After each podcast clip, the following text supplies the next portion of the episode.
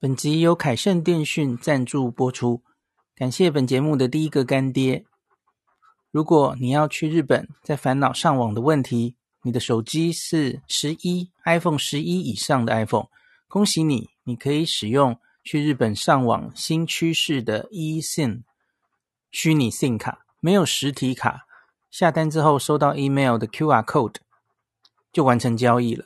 不再有寄送卡片、寄送 WiFi 机的麻烦问题，而且根本不需要更换原本的 SIM 卡，还是可以接电话或是简讯，非常的方便。凯盛电讯是日本自助旅游中毒者长期的老伙伴，之前曾经推出 AU 分享器吃到饱，多年之前非常受到大家的欢迎，因此这张凯盛的 eSIM 卡也是走 AU，也就是 KDDI 的漫游。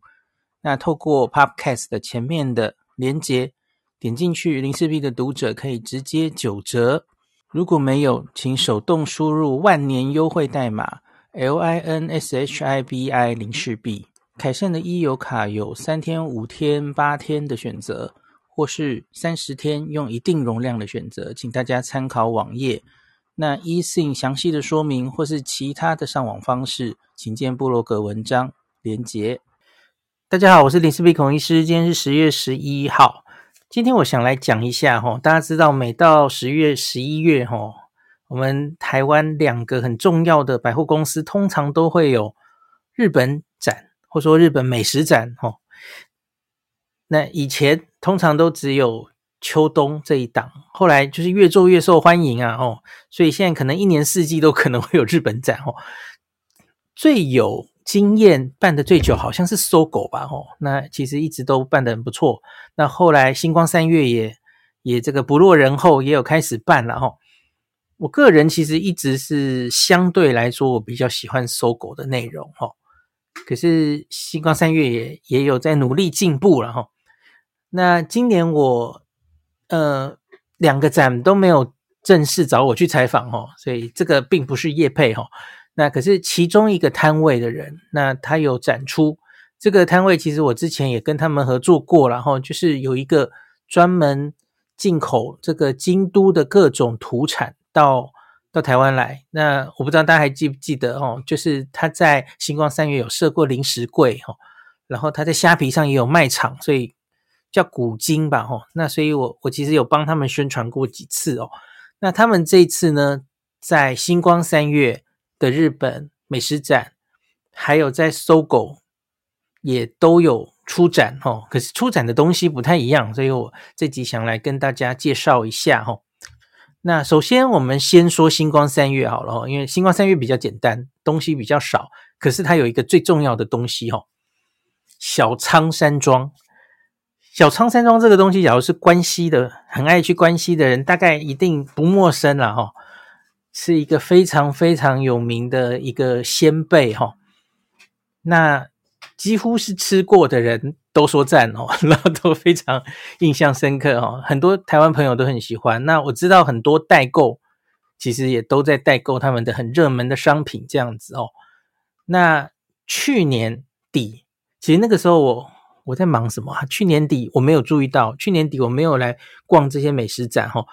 可是去年底是小仓山庄这个品牌第一次进台湾的美食展，那星光三月，然后造成轰动，好像造卖了几千几千盒这样子哦，就是生意非常好这样哦。因为那个时候大家好久没去日本了嘛，吼这个 快两年的时候，去年底那非常怀念哦。那今年他就是第二年继续来在这个星光三月展出哦。那大家知道星光三月的日本美食展，它是全省星光三月巡回的嘛？吼，那每一年它都是以这个南西店打头阵的吼。那今年南西店已经在今天结束了吼，九月二十九到十月十一号吼。那可是接下来吼，那台湾各地的朋友有福了吼，还来得及吼，它会一路展到十二月去啊。所以大家假如错过了这个南西店，不要伤心吼，它接下来会继续展的吼。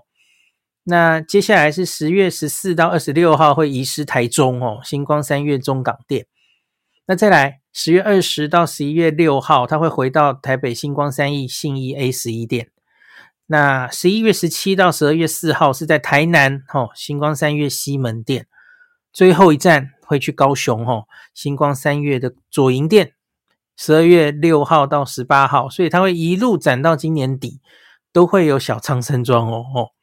那去年因为刚刚说很受欢迎嘛哦，那他们今年特别准备了接近去年两倍的量哦，以因应大家可能就是疯狂的 捧场哦。那你会担心他会不会中途卖就卖卖完哦？好像有人回报我说，诶，好像到后期很多东西都缺了哦。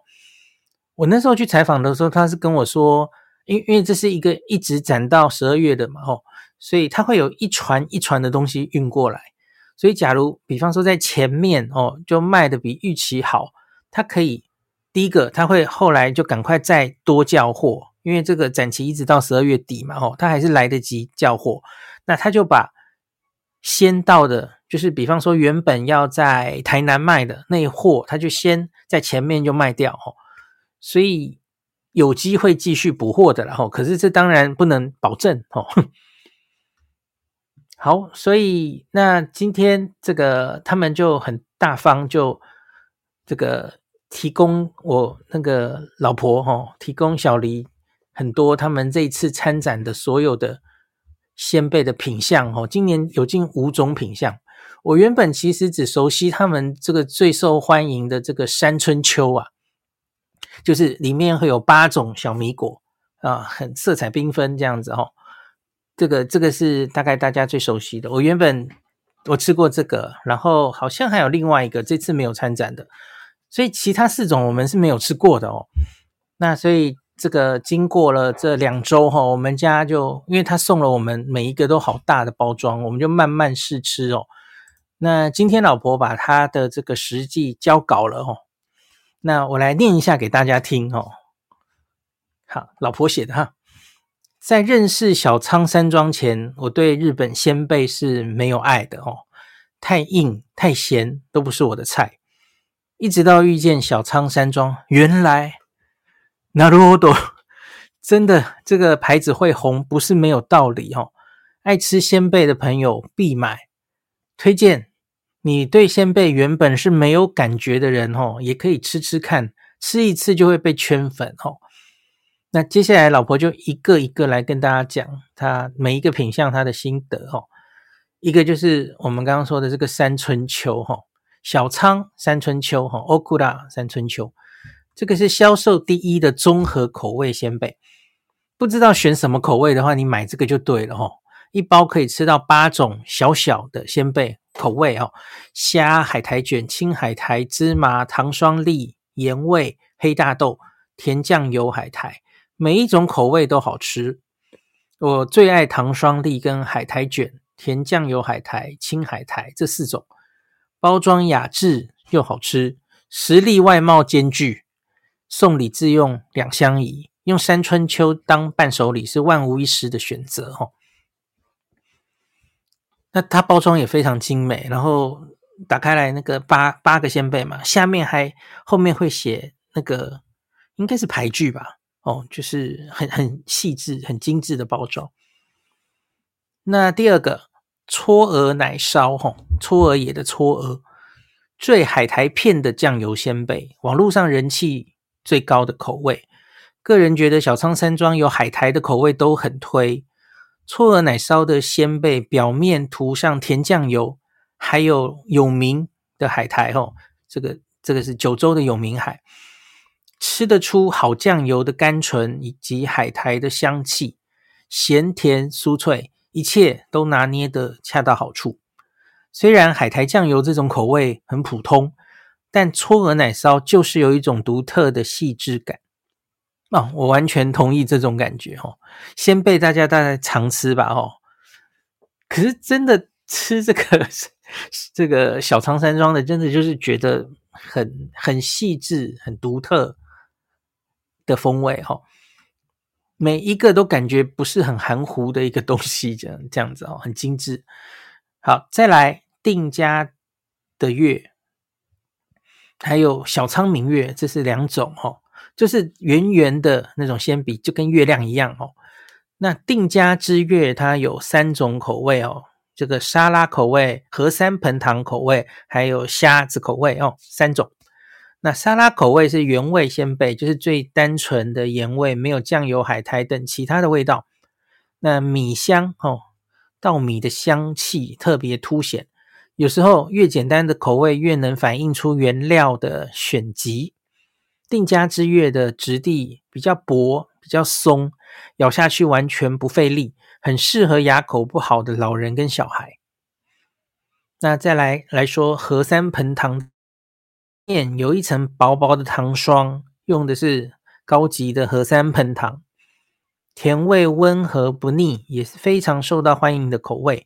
尤其是小朋友应该会非常喜欢，我个人也很爱。好，A B 虾子虾鲜贝，纯咸不带甜的哦。入口先是虾味，咀嚼之后带出米的甘甜味，虾味不会很浓，吃起来有点像没有胡椒。比较清淡的片状虾味鲜。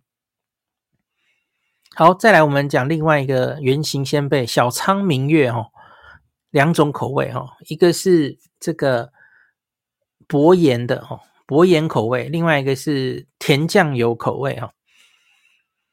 小仓明月是像歌舞伎一样的油炸鲜贝哦，那粗糙的表面带来松脆口感，却不会太硬，咬不动。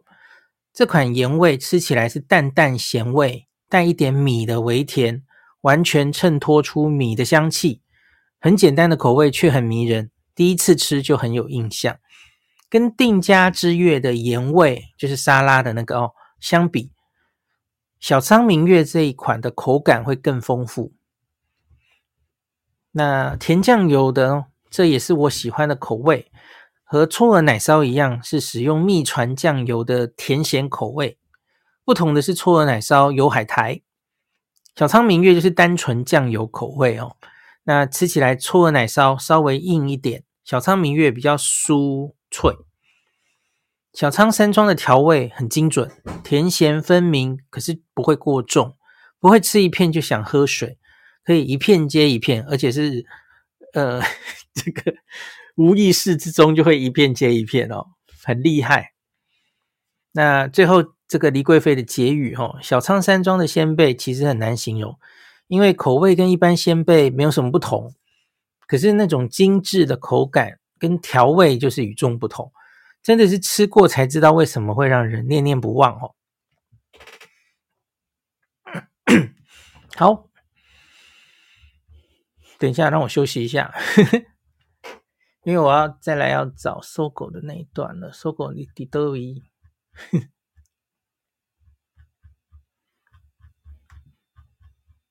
好，补上最后一段。好，接下来我们来讲搜狗哈，对不起，声音还是有点卡，等一下哦，我把它的时间叫出来，好。接下来我们来讲搜狗秋天的和风节京都展哈，呃，今年是十月四号到十月十六号，到这个礼拜天为止哈，所以它已经开始了一阵子了哈。那在忠孝搜狗十二楼的活动会馆，那这一家我刚刚说的这间公司，它同时也有出展这边哈，可是商品完全没有重复哈，所以这边就没有小仓山庄喽。小仓山庄是星光三月的独家哈。那搜狗这边就是一些其他的京都的东西，我、哦、当然也有别的，它名为京都展然后，可是它其实也有日本各地的东西然后。那当然最吸引我们的目光，也是大家最受欢迎的，其实就是北山茶之果了哈。可是我这次去北山这个茶之果哈，我呃应该说北山这间甜点店哦，它其实出了蛮多新的产品哦。所以我就一直在问这间，哎，你们会不会进他其他的新的作品？哦，有一些看起来也蛮有人气，也蛮好吃的哦。到目前为止好像还没有要进哦，有点可惜。那现在随着这个日本又开国了哈，大家可以自己回去看看哈。呃，经过了两三年，其实除了茶之果之外，他们还出了蛮多新的品相哦。好，那除了茶之果，当然还有别的啦哈。有一个叫做金月黛安的福气达摩饼干，我觉得这个很好好看、可爱又好吃哦，有一点像那个旺旺仔小馒头呵 呵的那种口感，然后可是它就是有开心果抹茶跟 espresso 的口味，它就做成一个像是达摩的不倒翁一样的笑脸，很很可爱的一个饼干哦，吃起来也很好吃，罐子也很设计很可爱，可以留下来装东西这样子哈。那另外是几个京都的八桥有名的八桥都有来。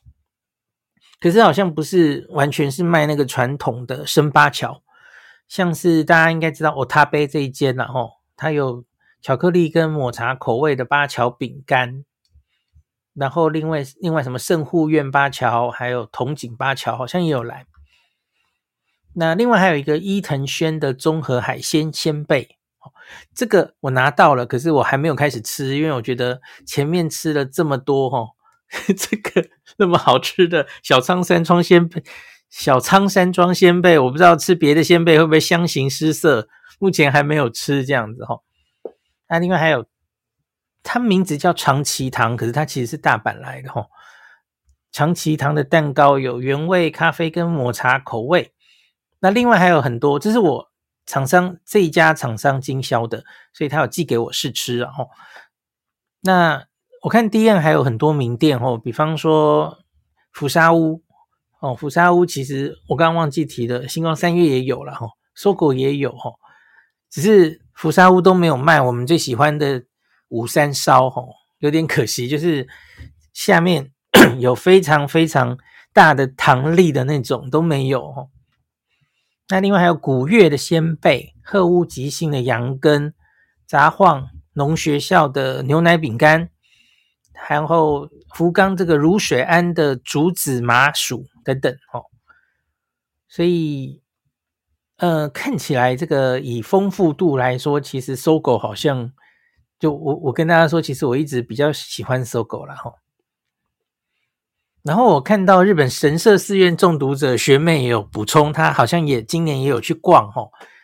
她说她有看到这个伊根町。的老牌酒藏向井酒造的酒博蛋糕叫做一根满开这样子吼，他说是京都顶级的名酒这样子，然后井筒跟圣护院两间八桥老名店的八桥饼跟生八桥，他都有看到有摆出来吼，那可是生八桥可能很快就会完售这样子吼，然后他说还有京都老铺文之助茶屋的绝饼吼。那学妹觉得这个是京都第二好吃的绝饼，仅次于落酱。那他说这个蕨草味重，口感很特别哈。那特别跟大家推荐一下学妹的推荐哈。好，我讲完了。那搜狗只到十月十六号哈。那可是星光三月哈，它还会巡回展出，一直到十二月底。那这个是今年秋冬台湾的这个日本的美食展。那给大家参考，今天就讲到这里。本集由凯盛电讯赞助播出，感谢本节目的第一个干爹。如果你要去日本，在烦恼上网的问题，你的手机是十一 iPhone 十一以上的 iPhone，恭喜你，你可以使用去日本上网新趋势的 eSIM 虚拟 SIM 卡，没有实体卡，下单之后收到 email 的 QR code 就完成交易了。不再有寄送卡片、寄送 WiFi 机的麻烦问题，而且根本不需要更换原本的 SIM 卡，还是可以接电话或者是简讯，非常的方便。凯盛电讯是日本自助旅游中毒者长期的老伙伴，之前曾经推出 AU 分享器吃到饱，多年之前非常受到大家的欢迎，因此这张凯盛的 eSIM 卡也是走 AU，也就是 KDDI 的漫游。那透过 Podcast 的前面的连接点进去，林氏璧的读者可以直接九折。如果没有，请手动输入万年优惠代码 L I N S H I B I 林氏璧。凯盛的 e 游卡有三天、五天、八天的选择，或是三十天用一定容量的选择，请大家参考网页。那 eSIM 详细的说明或是其他的上网方式，请见部落格文章连结。